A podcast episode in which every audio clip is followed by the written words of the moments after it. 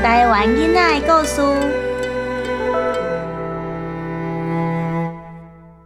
外来政权来到台湾，大小朋友们，你们有想过世界的台湾是如何登场的吗？在考古文物中，在三千五百年前，台湾的玉器台东的丰田玉就已经出现在东南亚喽，代表台湾的贸易在史前三千多年前就存在了。而史前两千年台湾的铁器时代物品，像是玛瑙珠、玻璃珠、制造青铜器的模具，整套的工艺技术或产品，都很可能来自东南亚。可见台湾与东南亚贸易的双向交流，在很久以前就存在了。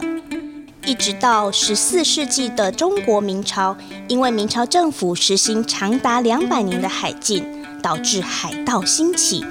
海盗的活动圈开始与台湾接触，而这个时候，西方的大航海时代也揭开了序幕。十五世纪，欧洲人开始了海上的探险，他们向往东方的物资，开始了大航海时代。一五四零年代，葡萄牙船队从澳门航向日本的时候，经过台湾海峡，海上的海关荷兰籍的林氏侯登看到了台湾。不禁叫了一声：“伊利亚福摩萨。”伊利亚福摩萨就是美丽之岛的意思。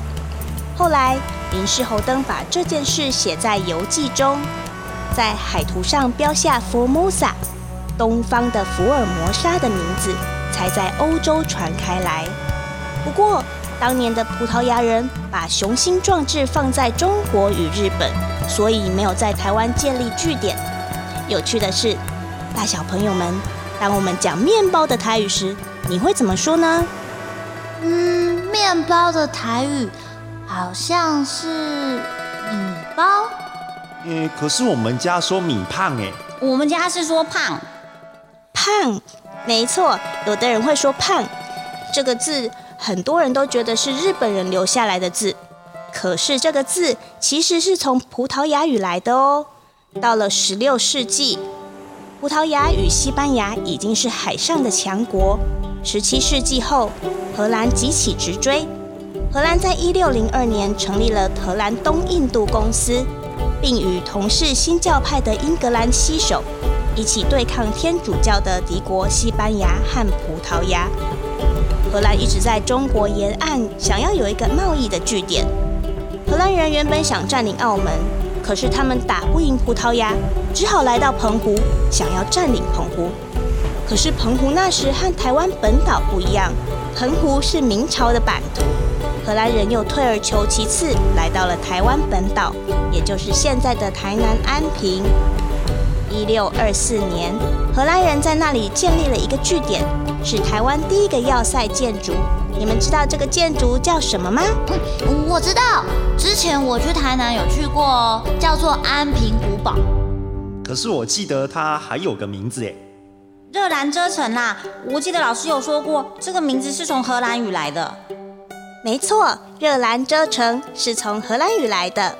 荷兰人在台湾的时间长达三十八年，从一六二四年到一六六二年。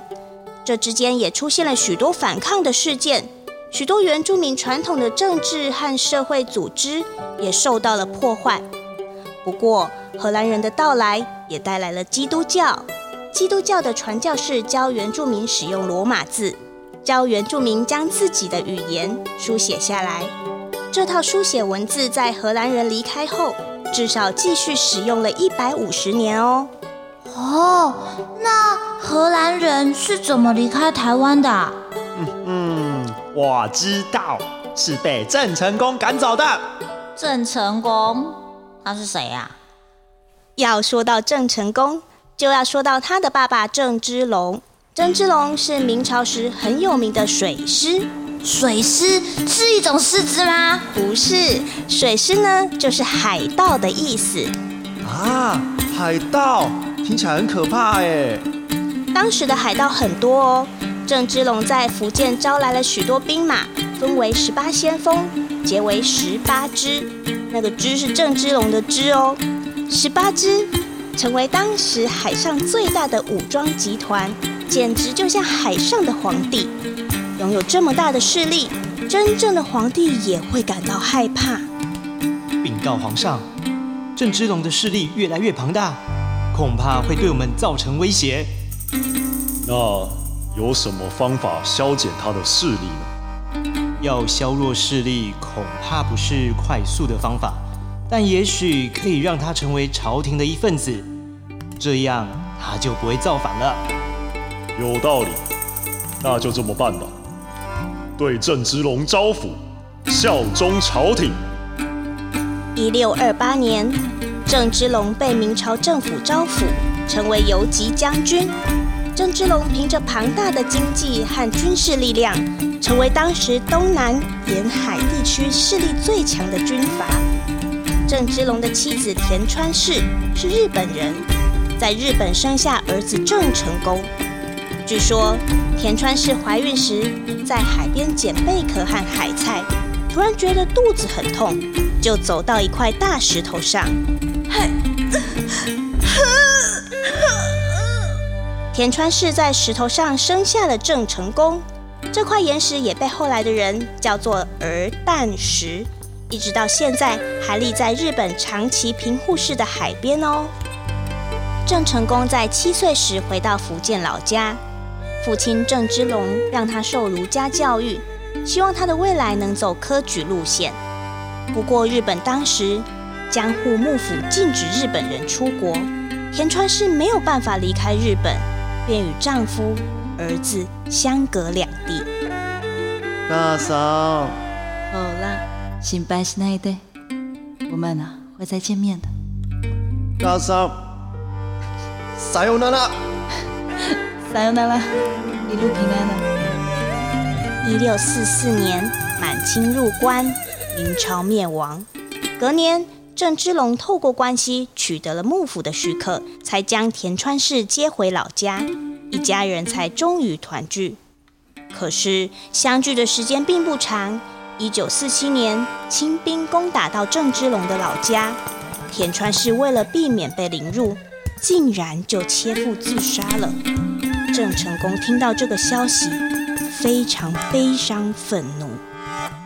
大嫂。好喂，我一定会替您报仇的。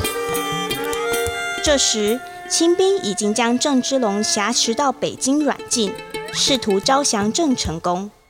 但是郑成功和父亲不一样，他受儒家教育，南明少宗隆武帝曾赐明朝国姓朱给他，于是人们称他国姓爷。他对明朝十分忠心，加上母亲的死对他影响巨大。因此，他把眼光投向台湾，将台湾成为反清复明的据点。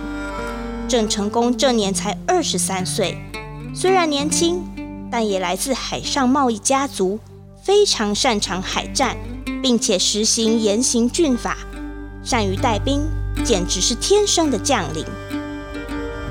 一六六一年，郑成功率领一万大军攻打热兰遮城和赤坎城。也就是台南城。一六六二年，荷兰人撤出热兰遮城，结束了在台湾三十八年的统治。不过，在荷兰退出热兰遮城之前，清朝见招降郑成功不成，便把郑芝龙和家眷十多人都处决了。这对郑成功来说是一个十分大的打击。同一年，郑成功也生病过世了。过世时才三十九岁。郑成功的儿子郑经、孙子郑克爽在台湾统治了二十二年，一直到一六八三年，清廷派施琅攻打台湾。